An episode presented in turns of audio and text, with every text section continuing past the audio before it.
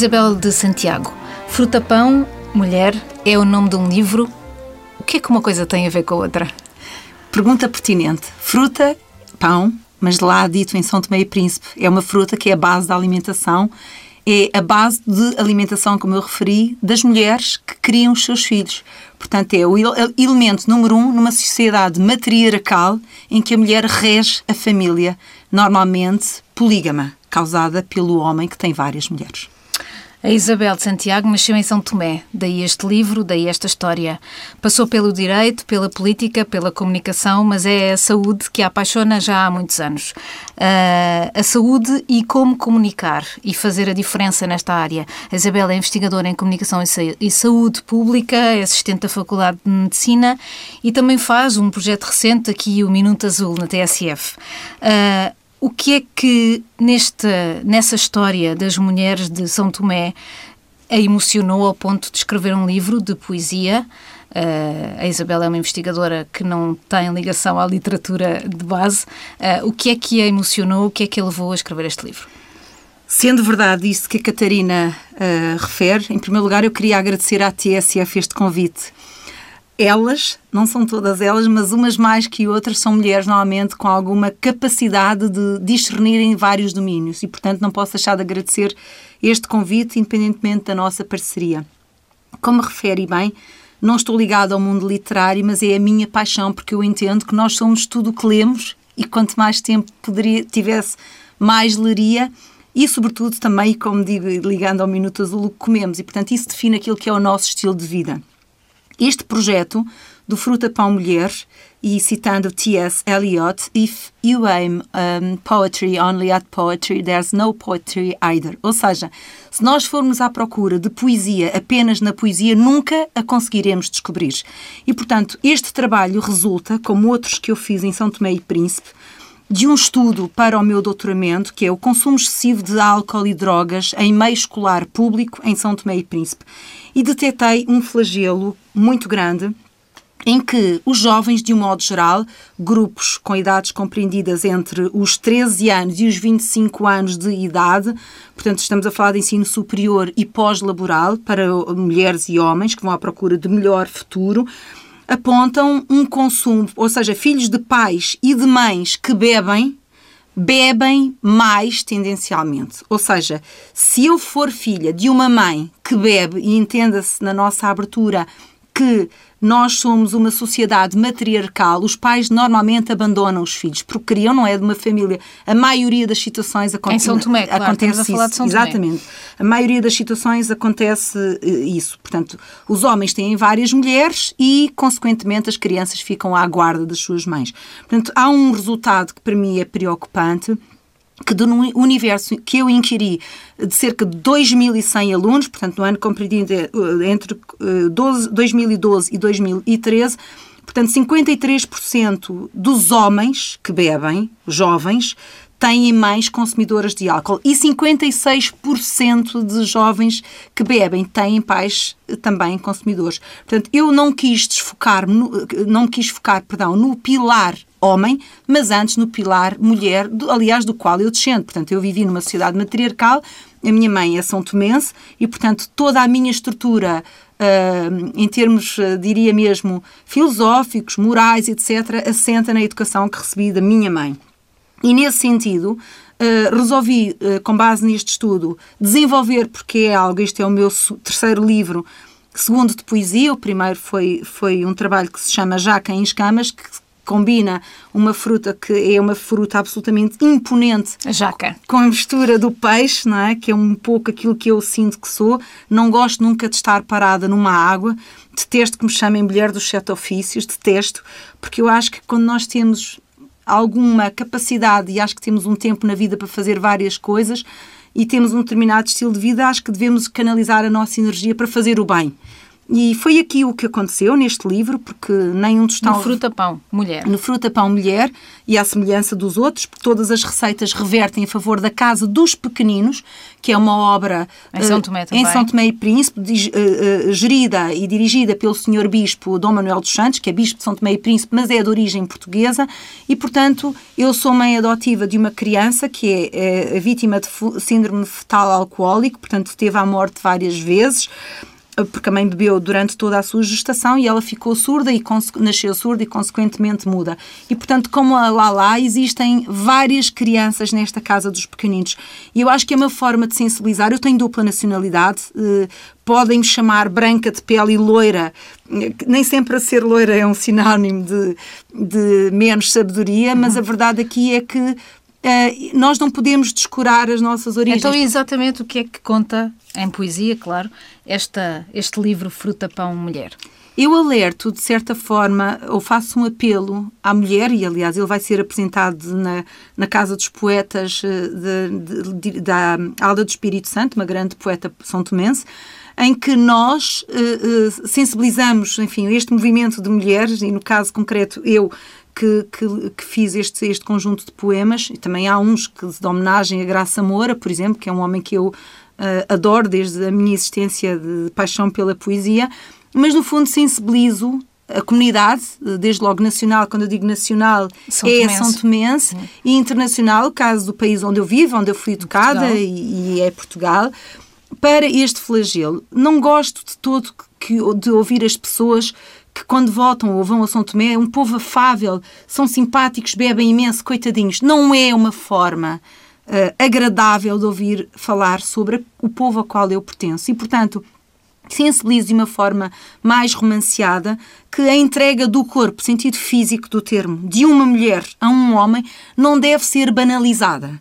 Ou seja, não deve ser o ato sexual per se, não é? Mas deve ser uma entrega de amor, sentido espiritual do termo. E, portanto, infelizmente, isto está a acontecer. Há uma entrega pelo sexo pura e simplesmente e menos a valorização do corpo. Nós podemos ser pobres, na, no sentido material do termo, mas podemos ter uma grandeza espiritual. E quanto mais houver uma preservação do nosso corpo, acabamos por ter maior respeito também da sociedade, sobretudo porque é uma sociedade que aponta muito o dedo. Mal se chega a São Tomé, sendo branca, pergunta-me: tu és filha de quem para ser São Tomense? Eu tenho que fazer a ligação das famílias.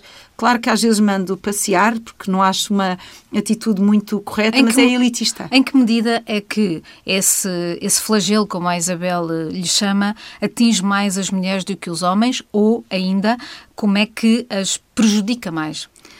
Bem, é terrível, porque eu tenho 45 anos e vejo miúdas de 30 ou até um bocadinho mais eh, novas que começaram a ter filhos aos 15, 16, 17. E isso determina a vida delas, claro. Como é, como é evidente. Além disso, há uma coisa que, que me entristece imenso, que é a perda do, em relação ao futuro. Há uma ausência de objetivos no futuro. E, portanto, há um abandono escolar imediatamente. Leia-se que eu fiz um estudo em ambiente escolar. Portanto, uma mulher, uma rapariga que aos 12, 13 começa com um corpo a afirmar-se pujantemente como uma mulher, obviamente, atendendo às, às condições climatéricas, etc., há um maior despertar para a sua sexualidade, porventura até mais cedo que nos países da Europa do Sul, onde nós estamos inseridos, cá em Portugal e noutros países, designadamente nórdicos, que estão estudados, têm maior frieza relativamente à sexualidade. Mas nestes climas, há uma grande propensão para o início da sexualidade, mais cedo, leia-se. E, portanto, a mim impressiona-me, porque antigamente não era assim, um, e impressiona-me ver crianças que não deixam de ser crianças. Eu sou mãe de três filhos, pari, como se diz em linguagem científica, três filhos, duas são mulheres, e a mim impressionar-me bastante que uma filha minha pudesse ser mãe uh, com esta idade. Portanto, não é isso que nós esperamos. Temos, obviamente, que esperar que alguns passos uh, uh, aconteçam, designadamente o amadurecimento intelectual e físico de uma mulher. E elas largam a escola mais cedo, Obviamente, disso. obviamente.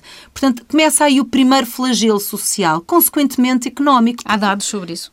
não há dados. O que existe neste momento um, é a taxa, enfim, casos de sinalização, não posso estudar tudo ao mesmo tempo, claro. portanto, este foi o primeiro estudo epidemiológico que aconteceu em São Tomé. Eu tenho dados relativamente ao início da vida sexual, Sim. mas que não quis misturar, porque o meu objeto era é, o álcool. Era o álcool e drogas, uhum. lícitas uhum. e ilícitas, uhum. mas sobretudo o álcool, que por observação eu corri os sete sete distritos e as escolas todas, e andei nas roças, nas, nas comunidades dos pescadores, zonas onde há incesto, etc., antes de iniciar o inquérito, porque eu tive que reformular as perguntas várias vezes claro. e quando não percebia o meu português, tive que falar em claro. dialeto para me compreender. Essa, essa, essa comunidade que a Isabela encontrou é muito diferente daquela que existia quando lá estava?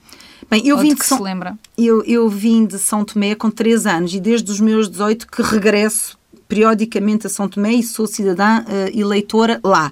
E cá, claro. Mas a questão que se coloca uh, aí é. Uh, as diferenças têm vindo a agravar-se de ano para ano. São Tomé esteve, entre, porventura por razões políticas, São Tomé esteve mais fechado ao, à situação do flagelo entrada de turistas. Havia um voo semanal, como se lembrará, Catarina. Uhum Uh, e isso fazia, e os voos eram muitíssimo caros, hoje há claro. outras companhias, e portanto a entrada de cidadãos estrangeiros naquele país era muito reduzida. Isso também os protegeu? Protegeu-os, claramente. Depois veio a chamada uh, a febre uh, preta, chamada febre preta, que é, como eu lhe chamo, que é causada pelo petróleo.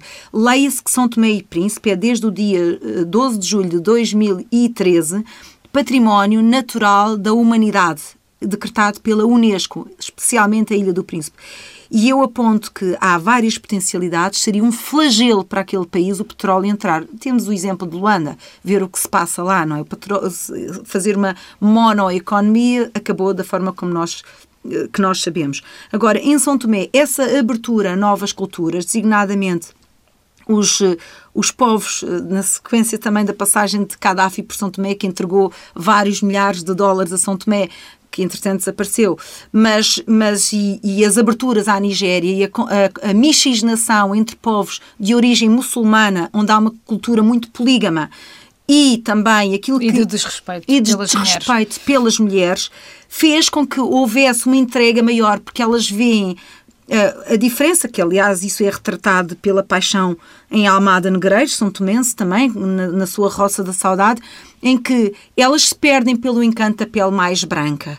E, portanto, vão atrás da diferença, porque para a mulher negra, o estatuto de uma mulher, de um homem branco na sua vida é uh, uma projeção social. A tempestade perfeita. Exatamente. E, portanto, aqui, voltando à nossa questão, é, obviamente, um, houve por razões políticas do regime de pós-independência que foi gerido durante muitos anos, 26 anos, por Manuel Pinta Costa, presidente cessante, muito recentemente, Uh, houve um encerramento em torno exclusivo da comunidade. Era uma ilha, eram ilhas desabitadas, como nós sabemos. São Tomé e Príncipe, especialmente, tem na zona norte são tomenses forros, mais concretamente, e na zona sul mais os angolares, que era uma comunidade que veio de escravos para Angola. E depois, porquê a mistura dos brancos? Porque de Portugal para São Tomé houve uma transferência de cidadãos que eram chamados degradados, ou seja, presos cá em Portugal, e os judeus, que no início não quiseram miscigenar-se com outras mulheres de raça diferente da sua, mas que obviamente não se deram aos encantos. Claro. não se deram aos encantos das mulatas e eu às vezes. E o elo mais fraco disso tudo. Exatamente, a sexualidade e, e as Exato. mulheres, claro. Exato. Acabam por ser Uh, repare, eu acho que, enfim, na, porventura na educação também que recebi, uh, sou, acima de tudo, em primeiro lugar, independentemente da minha profissão, eu gosto de ser mãe, é, é a primeira coisa do meu currículo, nasci e depois sou mãe. Uh, e como mãe, nós de facto temos uma multitarefa, não é? Entre mudar fraldas, já há uns anos largos atrás, e fazer jantares e preparar TPCs dos filhos para o dia seguinte e as fardas, os uniformes, essas coisas, fazemos muitas coisas. Depois, quando esse, essa rotina termina, vamos ao resto do trabalho que vem daquilo que era o nosso passado, transposto para a noite, como acontece fins de semana reiteradamente. E, portanto, temos várias competências que correm em simultâneo. E em São Tomé e Príncipe, um, causado eh, sobretudo pelo facto de o dia amanhecer iniciar muitíssimo cedo, às quatro e meia da manhã o sol nasce e às cinco da tarde ou 17 da tarde como eles dizem com graça, cinco horas de relógio uh, que aponta para a luz do sol, não é? O sol põe-se e acabou o dia. Portanto, as pessoas acabam por se retirar da, da, comunidade e da rua e têm uma única rendição, que é o álcool.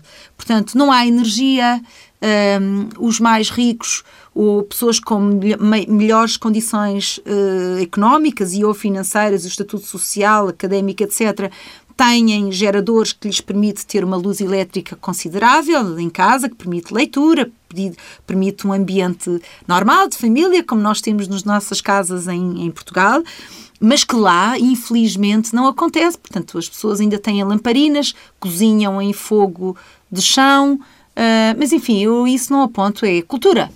Ponto. Uh, e as comidas são maravilhosas, tenho a dizer. Mas o que me preocupa claramente é este flagelo, porque infelizmente nós somos de onde somos. É uma frase que eu afirmo só, sempre e isoladamente, mas nunca devemos esquecer as nossas origens. Nunca!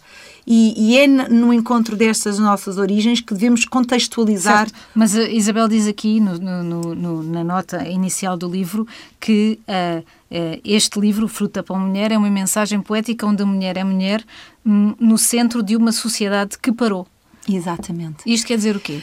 A sociedade parou basicamente no tempo. Ela deixou de continuar a sua vida e basicamente é procriadora e cuidadora de crianças. Okay. E no flagelo que não é o seu que, que é a não, o não, não encontro do seu futuro, que é a frase que o bispo me desafiou para o início da minha, da minha investigação é não podem perder o futuro. Nem elas, mães, mulheres, nem eles, filhos Às vezes nós aqui, eh, no, no, chamado mundo rico, ou na Europa, nos Estados Unidos, eh, falamos muitas vezes de barriga cheia com o nosso feminismo até um pouco chique.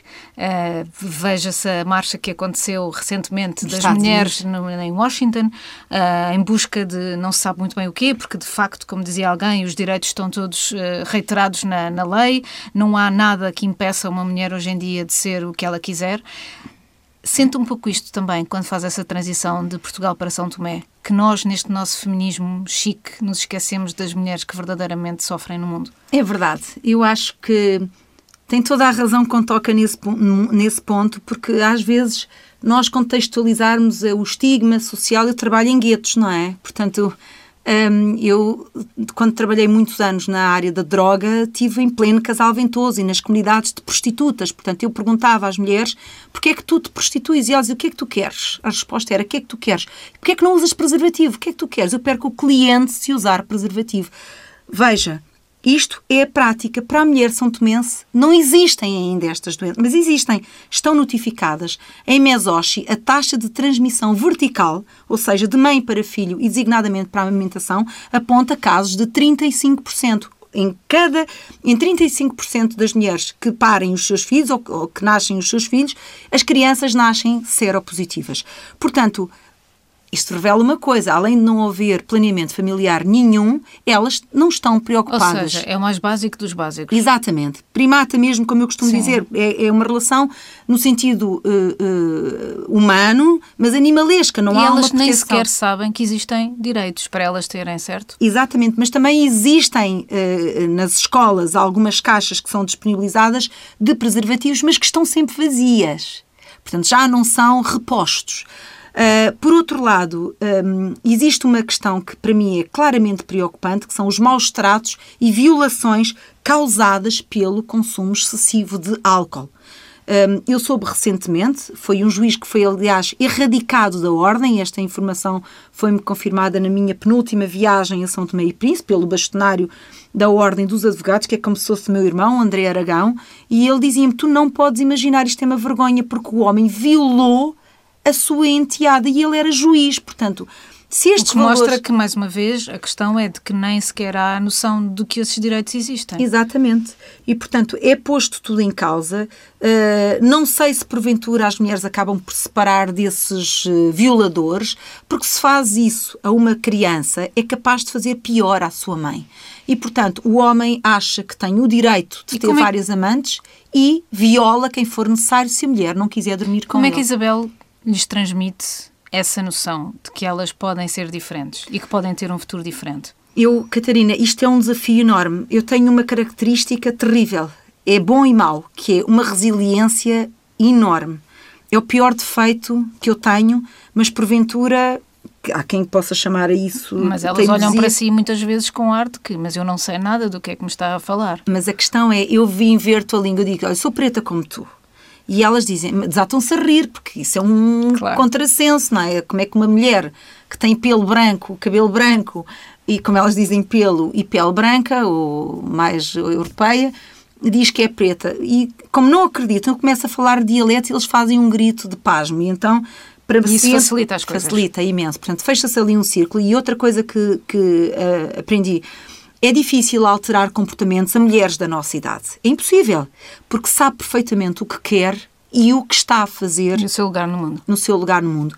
Agora, o desafio é com as camadas mais jovens. Portanto, eu fiz um estudo que aponta os consumos numa geração entre os 13 e os 25 e estudei também as suas famílias e trabalhei intervenções preventivas com crianças entre os 6 e os 10, como aliás está a acontecer com Minuto Azul na TSF esta parceria que a Faculdade de Medicina fez com a TSF. E, portanto, é aí que eu estou a fazer o verdadeiro modelo de salutogênese, ou seja, de Antonovsky, que é de pequenino se torce o pepino, como todos nós ouvimos ao longo de Mas há uma, há uma questão que é sempre importante, e vamos já falar outra vez do caso dos Estados Unidos, que agora está uh, tão na, na, na, na, na, ordem, na ordem, na ordem dia, na agenda que política. é, na a saúde é ou não uma área onde ainda há muita discriminação e onde as mulheres são os elos mais fracos? Em, eu em São Tomé, eu estou em saúde... Portugal e no mesmo no mundo uh, rico. Na, na, na, na, em, na saúde em Portugal, eu não deteto este tipo de situações. Aconteceu, mas eu nem sequer estava diretamente envolvida, portanto, eu era uma mãe a caminho de ter a sua primeira criança e aconteceu num hospital específico com uma enfermeira mais crescida, como eu digo, que eu não gosto de dizer que as pessoas são velhas, mas mais crescida em termos de idade e experiência, eu acredito, em que uma mulher de origem crioula estava a gemer desalmadamente. Eu própria estava assustada com os gritos dela, mas tem a ver com a questão cultural. E a senhora enfermeira que pelos, pelos, não mereceu o meu respeito nesse momento, disse, afirmou uma frase muito pouco ortodoxa, que eu não me atrevo a reproduzir aqui. E, portanto, eu confrontei e disse assim, olha, e a senhora, quando está na sua intimidade, não faz o mesmo? Pronto, eu, ela ficou encabulada e disse, olha, a senhora não sabe quem sou, nem precisa de saber, mas isso que acabou de fazer é uma desumanização e eu vou fazer queixa de si e fiz. Portanto, é muito simples. Acontecem casos pontuais que não têm a ver uhum. com o sistema. E não têm a ver com o facto de elas serem mulheres. Exatamente. E de precisarem de cuidados Porque há um, um, sentido de humanização. Há casos pontuais. Em São Tomé, há claramente, e na Guiné, claro. eu posso lhe dizer, eu não em São Tomé, sofri horrores durante a missão do Ébola, sobretudo na região de Gabu, comunidade muçulmana, uhum. em que eu retrato isto, o diretor-geral de Saúde Pública, Nicolau Quintino de Almeida, a mulher dele é representante da OMS em Guiné-Bissau. Ele não conhecia a taxa de mortalidade materna, só para ter uma noção, Catarina. Eu fiquei absolutamente chocada. Entrei numa maternidade pós-parto em que uma mulher se esvaía completamente, nova, eh, franzina, esquelética, basicamente, em que estava o homem mais, mais grande, como eles uhum. dizem, o mais velho, digamos assim, da sua comunidade, que era cunhado da mulher, com o marido da mulher, ou o companheiro pai do bebê, a decidir se ela levava ou não uma transfusão de sangue. Isso é o terror. A irmã Lourdinhas, que tem a casa da mãe, onde eu sou a leiga, leiga apoio voluntariamente a missão, Uh, precisa só de proteína para hidratar, para, para nutrientes para alimentar aquelas mulheres que vivem subnutridas durante a gestação e ou morrem basicamente, ou se sobrevivem, os bebés vão nascer numa situação complicadíssima. Aí posso dizer-lhe que há uma situação muito clara de discriminação, sobretudo por razões uh, étnico-religiosas. Em São Tomé acontece pontualmente, há situações de alguma desumanização causadas, eu conheço os hospitais todos de norte a sul da ilha e na Ilha do Príncipe, causadas pelo pelo, eh, eh, digamos, os protocolos existem de colaboração, mas nem sempre os materiais chegam aos hospitais. E eu aí aponto o dedo, por exemplo, para a Valflor, porque eu conheço bem, eu própria ajudei na implementação da plataforma de Medigraf, fui uma voluntária na altura a mediar entre a PT e, e a Valflor, e, e, no fundo há sempre dinheiro em, em jogo, basicamente. Uhum. E a questão, com a saída de Taiwan em São Tomé, com a, o regresso para breve da, do plasmódio do mosquito fêmea, vamos ver o que é que vai ser, em que se vai traduzir a taxa de mortalidade materna durante a gestação, porque não podem tomar, uh, fazer terapêutica por causa da malária, e vamos ver o que é que vai acontecer também dos abortos causados por, esta, por este, este flagelo. E a verdade é que eu entendo que os mais pobres, não tanto em relação à mulher, mas os mais pobres têm piores acessos aos cuidados, pior acesso aos cuidados de saúde.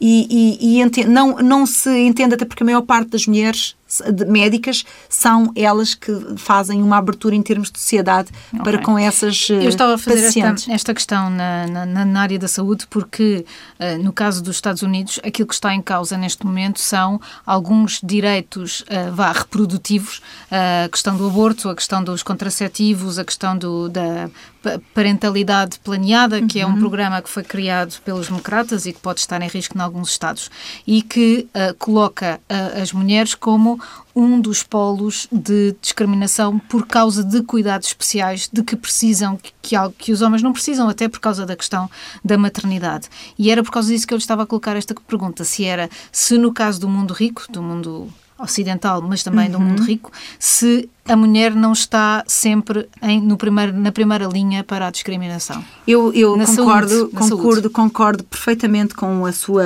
observação. Repare, eu, eu há uns anos estive na, na Mayo Clinic, no Minnesota, e de facto é um centro de excelência em todas as eh, valências eh, clínicas. É o centro do mundo e, e de facto fiquei deslumbrada com esse training que fizemos lá, porque de facto nós sentimos que estamos ali numa ilha onde tudo é mágico em termos de prestação, desde cancro, unidades de cabeça e cancro, até cuidados de saúde pública. Estive este ano nos Estados Unidos, em Atlanta, no CDC de Atlanta, onde eu apresentei o estudo sobre São Tomé e as intervenções. E posso dizer-lhe, Estados Unidos é um mundo. Quem já correu por DC, ou correu em Atlanta, ou correu em Nova York, ou em São Francisco, com culturas absolutamente diferentes, ou Minnesota, onde, onde também estive, nós notamos um grande flagelo ao nível epidemiológico. Aquilo é um problema de saúde pública, a todos os níveis. Estamos a falar de, de diabetes obesidade, obesidade. obesidade é a maior mancha de obesidade do mundo como é a situação do México. Portanto, basta ver, eu não, não consumo marcas de hambúrgueres, etc., que cá também existem, mas em vez de serem os copos que tradicionalmente são servidos nos, nas, nas unidades da Europa, lá são literadas, que eu acho uma coisa inacreditável. E, e isso é uma questão. Segunda questão, quando nós transpomos isso para o tamanho da mulher, eu nunca percebo se a mulher está gorda, não é, com excesso de peso ou obesa, ou se pode estar numa fase avançada de gestação, porque muitas vezes são miúdas com tenras idades. Portanto, nós, Portugal, fomos, uh, temos um modelo de saúde inspirado no National Health System de Inglaterra, onde há universalização, a nossa Constituição, no seu artigo 64, diz tendencialmente gratuito, portanto, nós temos que pagar o acesso aos cuidados, mas não temos, obviamente, que pagar toda a prestação de cuidados de saúde que acontece nos Estados Unidos. A Lei Obama veio fazer o combate ao grande flagelo que existia até então de não haver saúde pública, de um modo geral. Os pobres têm que ter acesso aos cuidados de saúde. E lamento, não sendo de esquerda, porque não sou, eu acho e defendo uma coisa chamada Serviço Nacional de Saúde. E esse modelo que nós, portugueses... Europeus. Europeus, mas nós, portugueses, inspirámos na unidade, uh, uh, no National Health System inglês. inglês, modelo inglês, deveria ser transposto para o resto do mundo, leia-se, o resto do mundo rico. Se nós virmos países evoluídos, como a Suécia, isto não acontece. Portanto, são riquíssimos, têm seis meses de licença maternal as mulheres, todavia a pessoa não tem que pagar os seus cuidados de saúde. Nós somos pagadores, logo o Estado tem que nos servir. Quando o Estado cobra os impostos aos trabalhadores, tem que haver aquilo que é um contributo social. Não pode, de maneira nenhuma, um cidadão um, divorciar-se, aliar-se o que quiser desta realidade, porque isso faz de nós menos pessoas, menos humanos. E vamos robotizar-nos e transformar-nos em pessoas que vão basicamente criar um mundo pior e é com mulheres com estas características que trabalham estes temas que a Catarina está a abordar e que eu lhe agradeço, que conseguimos e devemos fazer a diferença. E em Portugal isso acontece? Ou seja, em Portugal a Isabela Encontra agora está a fazer um programa que se chama Minuto Azul, que tem a ver com a literacia nutricional, se pode assim chamar. Ou seja, ensinar os mais novos a comer e perceber que o que eles vão ser na vida depende muito do que eles comerem agora. Encontra essa disrupção, essa distância de, dos portugueses com a sua saúde? Eu sinto aqui duas grandes realidades. Uh, a obesidade é uma preocupação séria que, aliás, levou-nos a conseguir, nós, Faculdade de Medicina de Lisboa, nesta parceria que agradeço uh, outra vez à TSF, porque é quebrar um pouco o ciclo, porque não é suposto apenas fazer notícia, mas ir ao terreno o jornalista ir ao terreno com uma pessoa que está a fazer a capacitação não só de professores, mas de alunos, turmas que chegaram a ser de Direto. 300, percebe? Uma coisa tremenda, e transformar aquilo num minuto. Minuto azul. Porquê azul? Porque é a cor da saúde pública. Veja o OMS, por exemplo, o Unicef, etc. Cá em Portugal, Há, infelizmente, e, eu tenho a clara uh, noção de que o ministro Campos Fernandes é um homem que é um homem da saúde pública, foi diretor de Santa Maria, presidente do Conselho de Administração, mas é médico de, com background, doutorado recentemente naquilo que é a gestão de unidades hospitalares e parcerias público-privadas, conheço há muitos anos e, portanto, sei que é um homem que tem uma consciência muito uh, atenta à realidade da saúde pública. Portanto, nós, em Portugal, até aqui, estávamos muito focados, eu diria quase exclusivamente focados na prestação barra custos ou despesa em saúde. Leia-se entre parênteses, pública. E, portanto, a despesa existe, não é? Nós temos acesso a cuidados, a cuidados de saúde, bons ou maus, mas ela tem um preço e, portanto, esse preço representa uh, um endividamento cada vez maior no, no, pelo, pelo Estado no que diz respeito ao Serviço Nacional de Saúde. Todavia, nos termos do nosso artigo uh, eh, 64 da Constituição, o serviço é universal e tendencialmente gratuito, ou seja, ninguém no nosso país Pode estar deixa, impedido. é posto em causa naquilo que é a prestação de cuidados de saúde. Mas existe uma falha, que é a prestação de cuidados de saúde primários e aquilo que é ainda mais importante, que é a prevenção universal e direta de pandemias que têm já escala expressa na nossa uh, sociedade. Perguntar-se-á porque é que nós, TSF e a Faculdade de Medicina, iniciámos este projeto em Viseu? Não é por obra de Espírito Santo, por mais que eu respeite o Espírito e o Santo. Tem a ver antes com uma questão que os indicadores de obesidade infantil e de excesso de peso, que apontam para 34% a combinação das duas, com base num estudo europeu feito pela, pela, pelo Ricardo Jorge e a unidade COSI Portugal, que é a parte portuguesa, nesse estudo europeu, diz que é na região centro do país onde há maior prevalência de excesso de peso infantil e obesidade infantil.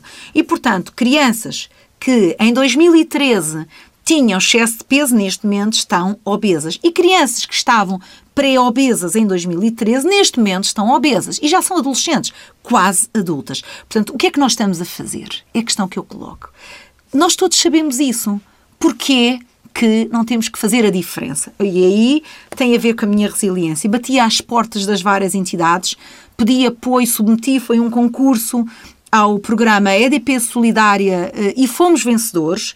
Não foi a totalidade do projeto. Uh, Viseu, a Câmara Municipal de Viseu apoiou-nos e nós montámos uma parceria, pedimos o apoio ao Sr. Ministro. Não lhe pedi dinheiro. Eu disse, eu preciso sua, do seu apoio. Não preciso de dinheiro. E fui buscar apoios, consegui financiar o projeto, que tem custos, e pusemos isto nas escolas e com uma avaliação que vai ser apresentada no próximo dia 4 de fevereiro em Viseu e mais tarde na Faculdade de Medicina, dia 17 de fevereiro. E qual é a, e a avaliação é positiva? Essa é a parte Ou só que vai ser dolorosa. Daqui a cinco anos. Essa é a parte que vai ser dolorosa, porque hum, vamos ter duas fases na avaliação. Eu não posso adiantar dados Sim. agora. Peço-lhe que me compreenda que, infelizmente, o universo dos professores, porque, repare, os nossos filhos estão normalmente mais tempo uh, nas escolas do que em, em ambiente familiar, não é? E, portanto, acabam a escola, têm atividades, têm explicações, enfim, a rotina dos filhos, como nós temos as nossas. Eu, como costumo dizer, sou uma chauffeuse de praça, ando de táxi de um lado para o outro. E a questão é, uh, há uma combinação, que há uma forte iliteracia uh, por parte dos meios rurais, das crianças uh, e das suas famílias, e, portanto, o grande elo de ligação tem que ser com os professores. Portanto, eu quis fazer isso em ambiente escolar, pedindo, obviamente, a mobilização dos professores, não é? Para estarem, não intervirem porque não era uma discussão, nem era uma conferência. Uhum. Eu não quero conversas com os professores, quero que eles aprendam a metodologia de que nós somos autores, que é uma abordagem divertida, com ciência e afeto na relação com as crianças. Não pode imaginar o desafio até para mim, porque eu trabalho com camadas mais uh, crescidas, designadamente adolescentes que têm um nível intelectual mais avançado, conhecimento também mais avançado. Neste caso em concreto, nós pedimos aos professores que fizessem a avaliação online, portanto, era um questionário que foi discutido entre mim e a autora do estudo COSI Portugal uh, e a, a, economia da saúde, para nós vermos como é que conseguíamos medir o conhecimento